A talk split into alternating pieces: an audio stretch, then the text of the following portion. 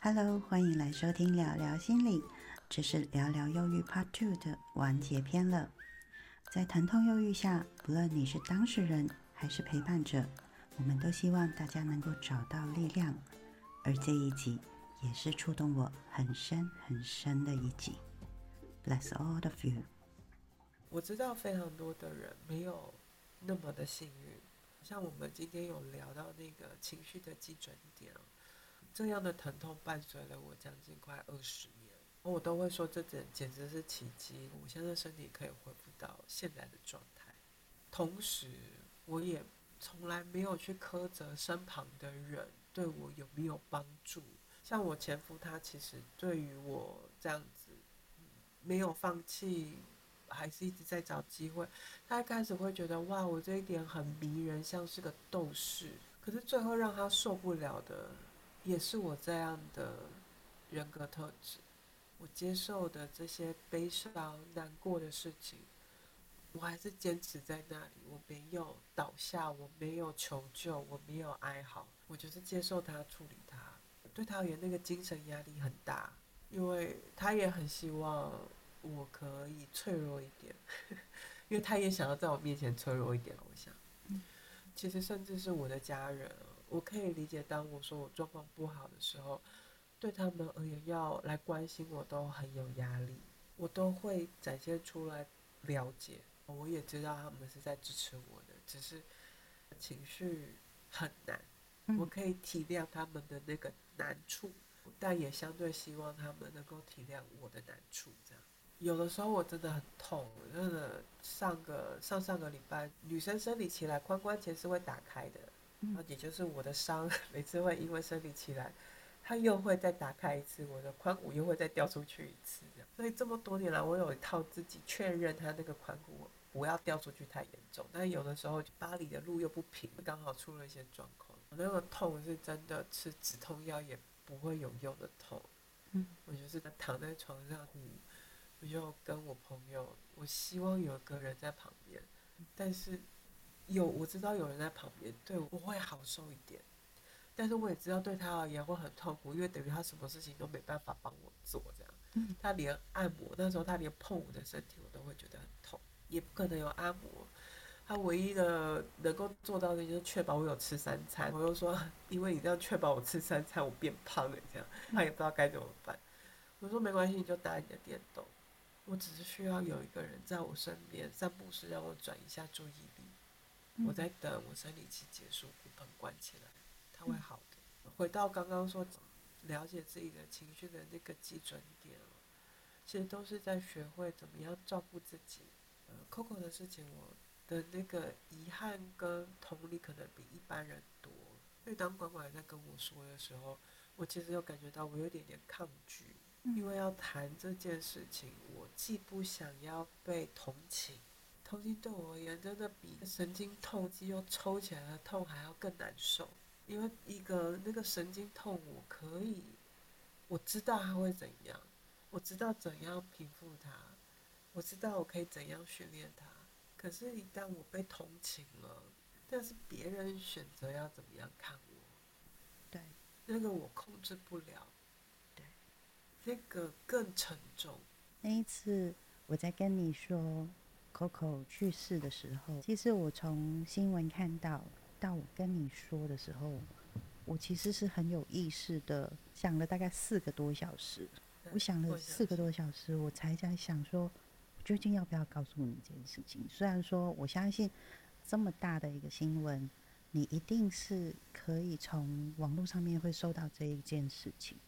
因为我有看到说他的疼痛从小，然后陪着他长大，当时的那个震撼就是他离开世界上这件事情。我确实那时候其实有有在想到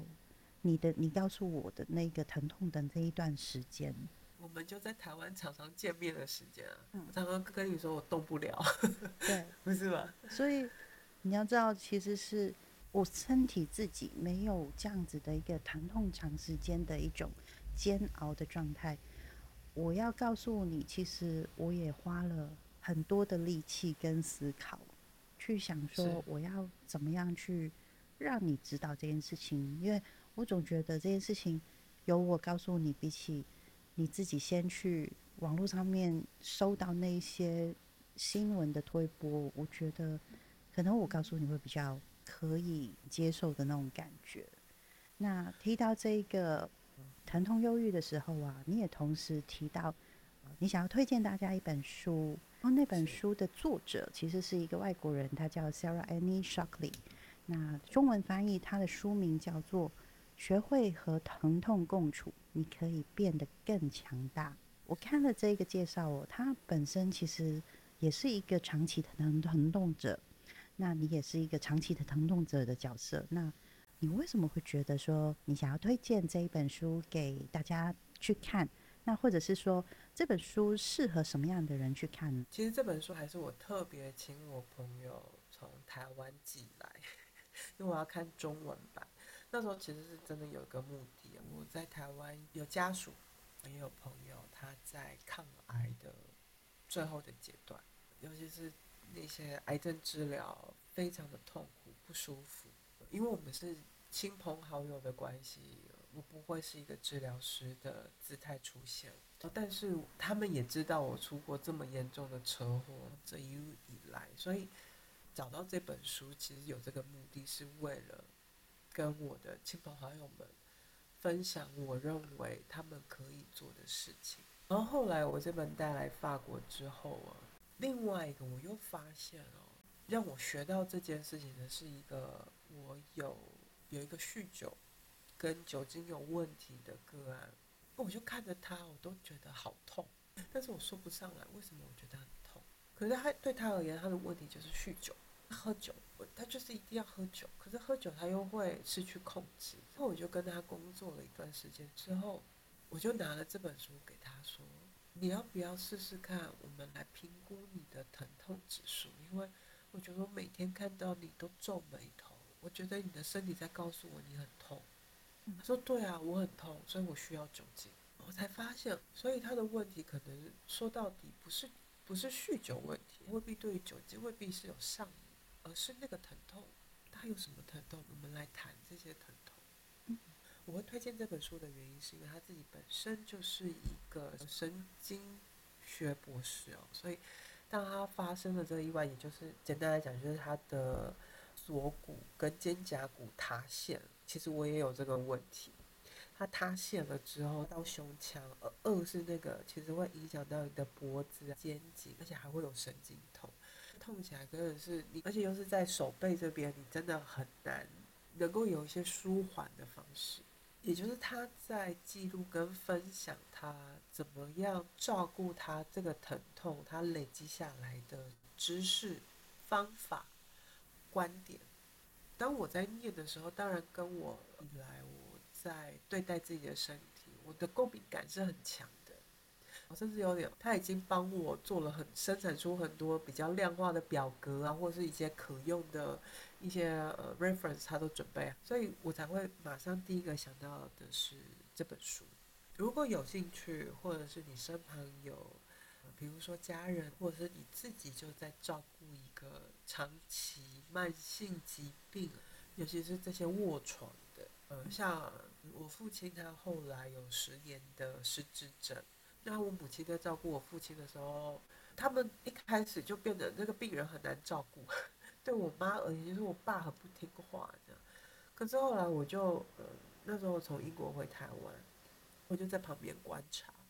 后来发现，其实不是我爸脾气不好，也不是我妈怎么了，而是我爸他膝盖受伤，所以他要站起来的时候站不起来。我妈就会想要去把他给人拉起来，他又拉到他的胳膊，拉久之后其实有一点点脱臼。可是我父亲已经搞不清楚了，他只觉得很痛，但他不知道为什么。因为正常人，如果你拉我手，会说：“哎，好痛，你不要嘛。”可是我父亲那时候已经没有办法意识到这件事，他只知道他每次我父我母亲摸他，他都会不舒服。所以我就还好，我是念这相关的，我就找学姐来教我怎么样可以顺利的扶我父亲站起来，有没有什么一些技巧？这样，比如说先铺一块布，这样，那我可以用布的方式从他屁股这边拉起来，或是买那种电动椅。扶手什么的，让我父亲不要手背一直被拉扯。当那个疼痛不会一天到晚攻击他的时候，他情绪相对就会比较稳定。所以这本书我会这么大力的推荐，而且是那种离开在笑我说什么每天都在推荐书，但是我说哦这本不一样，这本书真的是推荐所有人都可以去看。如果你自己有些慢性疼痛，有个症有一个指标是，如果你很常吃普拿疼，你很常需要吃止痛药，或是你有时候会有一种莫名其妙的暴躁感，或是你知道你觉得你身体不好，台湾人都会说自己身体不好，比较虚或是什么的。也许其实你在忍痛，就是你不知道而已。而这个疼痛你不需要忍它，你只需要看见它，学会照顾它。那这样子的人，我非常的推荐，一定要看一看，因为这真的是早学会早享受的事。那另外一个也是，甚至是照顾这些长期卧床的生病的家属朋友们，你在看的时候，你也会对待一个这样的生命遭受到冲击、重创。疼痛医疗的人能够学会怎么样靠近他们，理解他们，认识他们，因为对他们而言，就像我刚刚说的，比如说我跟你管管认识这么多年，如果不是我告诉你我受伤，或是你真的约我出去，我说我真的这个月不能动，你可能并不知道我出过这么严重的车祸，因为我不愿意说出来，因为大部分的人其实是不知道该怎么样跟。这样的处境的人相处，有的时候，那就像我刚刚说，那种同情其实比疼痛更难以承担如果你是个照顾者，当你学会怎么样照顾、接近、理解疼痛的时候，你身旁的人他们遭遇这样子的不幸或是意外的时候，拥有的不只是同情，还有更多的是理解。这对他们而言是一个很无价的，甚至是。对我而言啊，这是我一路以来，我非常感谢我身旁的人，对于我的疼痛，对于我的遭遇，除了同情之外，还能够给予理解，这样的支持是，是真的可以让我这样撑过二十年来最重要的支柱。说实话，那对于你现在就跟我一样，也还在遭受这样子疼痛、复健，需要治疗，还要。反复的跑医院，甚至是像我听到很多的人是，比如他他日常生活当中的工作疲惫，大家都在慢性疲惫，真的未必会有那个机会去好好的运动，不是劳动，你知道吗？有些人很喜欢去健身房，其实是把自己弄到更累，没有那个弹性，你也对自己的疼痛没有那个意识，也不会照顾，这样子的人也可以来看。因为也许自己是为什么你感觉到这种慢性疲惫的原因，也许你真的让你自己累到你的身体只能够用痛告诉你停下来。嗯，其实这本书里头很多在说的是，疼痛其实不是一个我们要避免的事，而是我们需要正确理解的事，代表这边有问题，有这个讯号，但是你怎么样理解它，会差异很大。我不会说我是一个很会忍痛的人，但是我是很能够照顾疼痛的人。在我刚刚一开始在开始录节目前，我才跟乖乖说：“哦，我昨天发烧烧到三十八度，你不是很担心吗？”我说：“不会，我觉得反而人烧起来是轻松的，代表我的身体它有在反应，它在对抗病毒，所以我可以正常的喝水，还是会有鼻音，然后头会飘一下，没办法那么注意。”但是我觉得我的身体相对是舒服的，不是说你在生病就永远不会有舒服的状态，也是有的。念这本书，它有一些方法可以让你一步一步的理解疼痛的讯息是什么，你不会害怕。就像我们之前可能都以为发烧不好，你要你生病了，你要整个人躲起来，你就是不能工作。但其实没有，你发烧只是你的身体在工作，它在跟你对抗，在杀那些病毒。当在足够的水分、足够的养分的时候，其实你的身体代表你很棒，你的身体能够对抗这些不好的东西。那个理解的方式就会改善你跟你自己身体的方式。因为我永远记得很多个案都会说，每次度完假、放大假回来，总是会大生病这样。很多人就很不喜欢这个过程。我说你大生病会不会是因为你休完假了，你的身体其实也想要回应你，我也想要把这些之前积下来的这些问题也处理一下，所以这些才会浮出来。所以下次度假完之后不想要再生病，那你平时都要把这些东西顾好。是，这个对。好，我们从 Coco 李玟的疼痛到他已经解脱了肉体的痛苦。其实我们身边不只是只有 Coco 李玟这样子的人，有很多的人，甚至是社会事件都会提到，有一些人久病厌世。如果现在不是当事人的我们，除了刚才提到说，我们可以看一下这一本书，或者是刚才你有提到的一些建议，我们当一个陪伴的一个支持。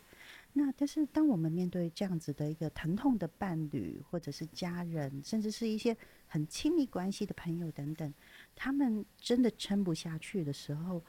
有时候我们真的也会会有自责的感觉。虽然说我们不见得每一个人都会有圣母情节这样子的一个状态，但是我们也会因为这样子的一个状态，可能会被这样的情绪带到走不出来的时候，没有什么样的方法可以建议我们可以让自己好过一点？只要是扯到罪恶感。罪恶感是一个人格最重要的作用反应，所以我每次提到罪恶感的时候，都我都会非常的小心。那个小心是，它其实当你有罪恶感的时候，它其实映照出来的是你自己觉得什么东西是重要的跟不重要的。而那个重要跟不重要，又会分你觉得是别人认为要你觉得重要的，还是你真的觉得重要的？这样接下来就不好意思，接下来就非常的精神分析师，我就不多讲下去。可是我只能够用一个比较是过来人的方式建议。我其实我一直都说我很幸运，但是那个幸运是是有过程的。我记得我车祸完之后，那时候我的前男友真的把我锁在家里一年多，所以他是我前男友，就没有继续跟他交往。我知道他会害怕我随时会死掉。那种恐惧是真的，可是那个又很难说，所以我说只能够用一个过来人的心情，或是跟大家分享。我知道我前男友很怕我出门，我可能就会又碰到什么意外会死掉，就算在房间里头，地板也都要铺铺满软垫，这样很怕我又撞到。然而，我作为我自己生命的拥有者。我对于一个爱我的人，他的恐惧，老实说，我又何尝不怕？我也会死掉。我甚至会觉得死掉不是更好？不需要再面对这些苦痛。但我也在这个过程当中，我也学会了一件事情：是生命有所选择，我有其选择，对方也只能够接受跟尊重他们的选择。就像我也跟我前那时候前男友说，我其实我知道我的条件，我一个礼拜就是只能够出去三十分钟的，所以我很珍惜那三十分钟。再再多，我的身体就会整个垮掉。我可以理解他会害怕我会死掉，想要把我锁在家里的那种不安跟焦虑，但是我不想要永远这样活着。哦，我希望他可以不要把我给锁着，但是这是他的选择。所以我决定离开他，但也代表我也做了一个选择，我要继续往外走，但是不要死掉，或者我就要承担那个风险。那你刚刚问是一个很非常个人，每个人可能都会在他人生机遇当中选择了不同的方式。像我和我母亲，我知道我母亲很爱我，但是在我车祸的时候，我能够接受我母亲其实没办法看见我在做复健时候的疼痛。太痛了，对我妈，所以我其实不会怪我妈，她是缺席的。我看见，我尊重每个人有他的选择。所以你问我，我真的要这句话也很很像老生常谈啊，真的，你得尊重每一个人的选择，因为每一个人的选择都代表他自己能够承担多少。包含可能对于 Coco 而言，他的这样的选择是一种一种选择结束，选择停止疼痛。我们能够做的是尊重跟理解。当然，生命没有正确的答案。老实说，其实我也不知道，我这样子觉得我的康复，我会不会又再碰到下一个意外？然后又把我的信心给击垮，我会又崩溃啊。所以像乖乖，你会这么生气我前夫，也是为怎么可以在我很脆弱的时候对我做这件事？但是这种倒霉事情会发生，它就是会发生。所以你刚问我说会有什么建议啊？我不晓得大家听众有没有听出来，像我这样子的一个治疗师，我对待生命的那种。我一个中国朋友跟我说，我这叫大开大合，有气度。其实不是有气度，是。四十而不惑，不要不对，我要四十。那个不惑是，我学会了有些事情啊，像意外就是意料之外，你没办法预防，它发生了，接受了，你得做下去。随时随地都要问自己：我想要做什么？我开心吗？我过得好吗？嗯，我现在很不好，但是我需要让自己那个防卫机制耗损我的心力，笑给别人看吗？我要搞清楚我这样的掩藏是为了什么。我得说，我那时候把我的伤掩藏起来是件好事啊，不会一天到晚被人家同情到，可能自尊心都被摧毁了。我觉得那个差异只是说，我很努力的在搞清楚我现在此时此刻在做的事情是为了什么。我对我自己负起责任，但是对于其他人而言的感受，我当然有我亲密的人会走，我会在乎。会用温柔的方式告他，告诉他们。但是我跟别人的那个边界哦，我永远会抓在那里。那个边界不只是不让别人来干涉我，我也不去干涉别人的事。那个别人是一种尊重，你相信他的人生会有他的智慧，为他做出最好的选择。所以，如果现在的听众因为最近这些新闻，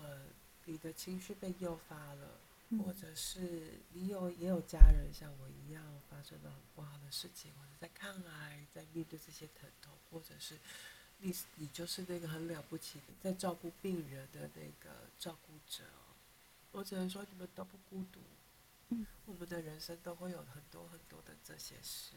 和管管做这一集，我也愿意把我自己敞开来跟大家谈，也是我们都不孤独。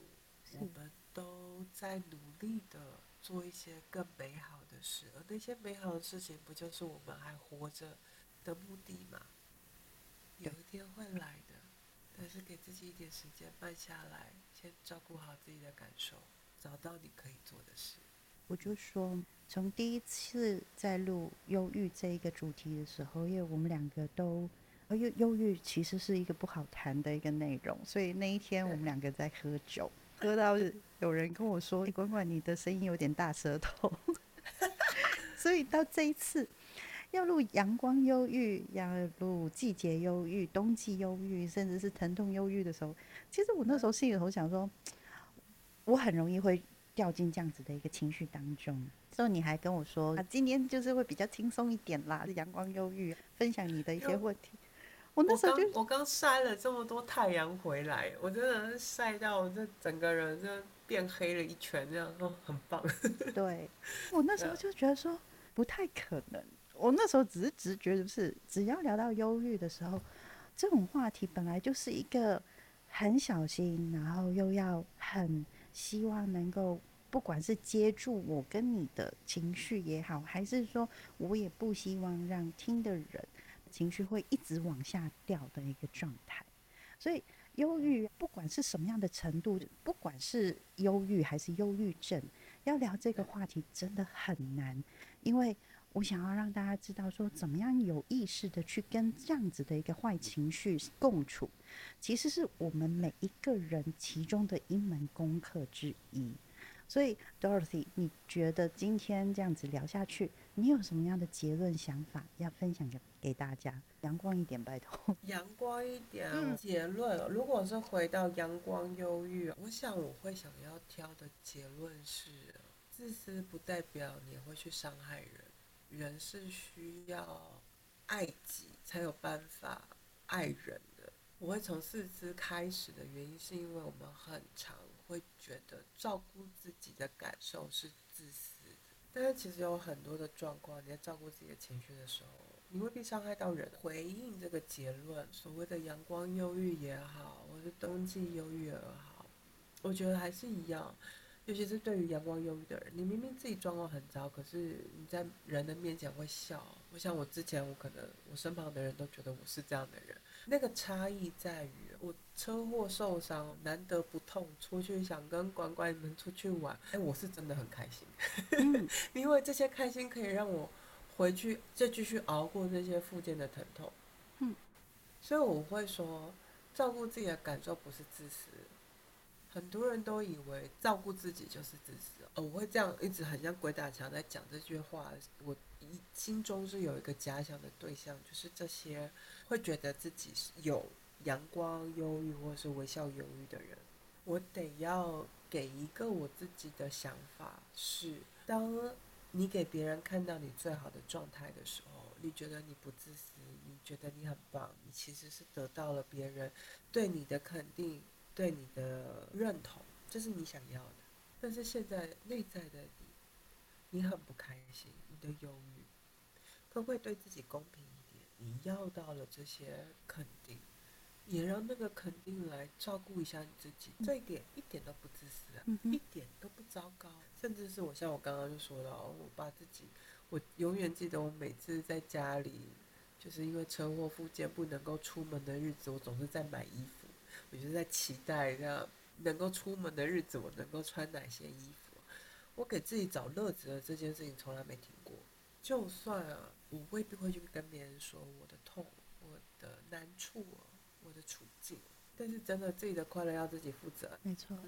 我来讲我的想法好了。在讲我的想法之前，我有一件事情要告诉你们的，包括连 Dorothy，你也你也应该是第一刚刚才会知道的事情。我在录 podcast，就是这一个时间点的时候，其实我同时开着 line，我的社群里面呢，有人就 take 我，然后跟我讲一些话，因为那几天所谓的星象都不是很好的，情绪上面或者是跟人家的一些起冲突，资料都分享给大家，可能这两天要特别注意，不要跟人家起冲突，不要跟人家去。打人、骂人呐，或者是报复等等的，我尽量其实在用字上面其实是特别小心，然后告诉他们说，最近这两天你要注意一下内心的一些潜在的一些心理疾病，要特别要注意一下。所以我在录的同时，我的讯息就跳出来，他说：“管管这个星象太恐怖了，因为他有一个私密群的女生，前几天还有说有笑的，他昨天就割腕了。”要送去医院，医院抢救，当然就是有救回来。我稍微看了一下解讯息，这个女孩子就会觉得是说，为什么要抢救呢？因为她觉得很累，这样子。那时候这是我同步在看的一些讯息，这样子。我这时候也在跟他说，我说其实我昨天在跟你们讲的时候，我已经很委婉的修饰过，有一些话就是说，内向的人要注意，不要自残、自虐或者是自杀这样子的一些事情。那。呃，讲回来，度来看，我想要跟大家讲一个想法，这是我自己的想法。大家一定会吃过洋葱，然后也知道说，把洋葱炒起来的时候，其实还蛮好吃的，会带有一点点甜甜的。每一个人都知道，切洋葱的时候，那个刺鼻子的那一种刺激感是很不舒服的，你会流眼泪，你会特别感觉到，就你很不想要切下去。大部分的人，就算没有切过人，大概都知道会有这样子的一个体感。对我来说啊，为什么我会提到洋葱？我常常会跟很多人说，人生就很像一个洋葱，洋葱有很多很多层次，但是洋葱也会有带给我们刺刺的感觉，也会有甜甜的时候。所以世界不是如我们的意，它不会只保留我们想要的那种口感、那种层次，它还是会带给我们不舒服的那一面。你要把你自己的洋葱顾好。那就是等于说，你把自己顾好，因为你会有一天发现，这些忧郁、这些刺激感，可能当下你真的很堵了，但是过了之后，你一定要找到一个方法，去帮自己长出一些力量。过了那一个关卡以后，你就会了解，这些忧郁、这些刺激感，其实也是洋葱很重要的养分。这是我想要跟大家讲的一个想法。我同意，虽然我忙。脑子里头，我真的觉得我是被太阳晒晒到现在，我连发烧我都是开心的状态。我觉得你在讲洋葱，马上就想说，那不喜欢切洋葱会辣眼睛，就随时丢在冷冻库有几颗冷冻的洋葱，它就不会辣眼睛了。真的啊，你不知道吗？基本上你丢你要切洋葱前，切开丢在冷水里头泡个十分钟，或者是你冰到冷冻库十分钟，其实就不会有那种呛辣的腥味了。嗯，所以其实有很多的方法都可以解决这一些刺激的感觉。呃，我前段时间因为是离婚官司的事情，我就很公开的说，我人生不能够再多经历一些让我感到挫折的事，因为我觉得它快要到极限了。所以我为了要避免这件事，我朋友就是直接带我，就是他已经也会怕，所以我也好段时间都没有去咖啡馆，因为他们很害怕我喝到不好喝的咖啡我会生气。他们知道我喝到不好喝的咖啡那个。简直是原子弹级的威力，这样。我电影也不敢随便挑，因为他要是让我心情不好也不行，这样。所以基本上连吃东西都只吃，基本上都是吃什么汉堡、薯条啊那种不会出错的问题。难得我也是想要自己煮饭吃的怎么办？我就是一律买冷冻的。我连洋葱都是去这边法国超市，就是冷冻切好的葱姜蒜。的那种已经都是切好的，我要自己煮那种照烧鸡啊，反正就是这些从冷冻库拿出来直接倒，也不会用到刀，切了眼睛也不会痛，我还是可以自己煮东西这样。所以我觉得也是一样，像我们之前有提到的，不要害怕自己这个情绪的时候，你会想到很多千奇百怪的处理方式跟对待的我觉得可怕的点是在于，当我们对于情绪一直都，我很不想用这个字，但是我还是提一句话：污名化情绪。嗯，忧郁是一个，害羞是一个，呃，甚至愤怒也是一种。当我们对于这些情绪有越来越多的标签，我们往往会落入一种落入污名的时候，我们在面对它的时候，就突然间很像。就强调手无缚鸡之力，不知道该怎么办。怕切洋葱会辣眼睛，带带挖镜也好，丢冷冻库也好，甚至买好已经先切好了，达到你的目的。但你有没有想到，有没有其他种方式？那你要有意识的去选择，你要有意识的去思考，你还能够怎么做？首先，你必须要让自己有心理设计自己的边界在哪。好好，那这一集就先到这里，我们下次再聊其他的主题，拜拜。好啊，拜拜。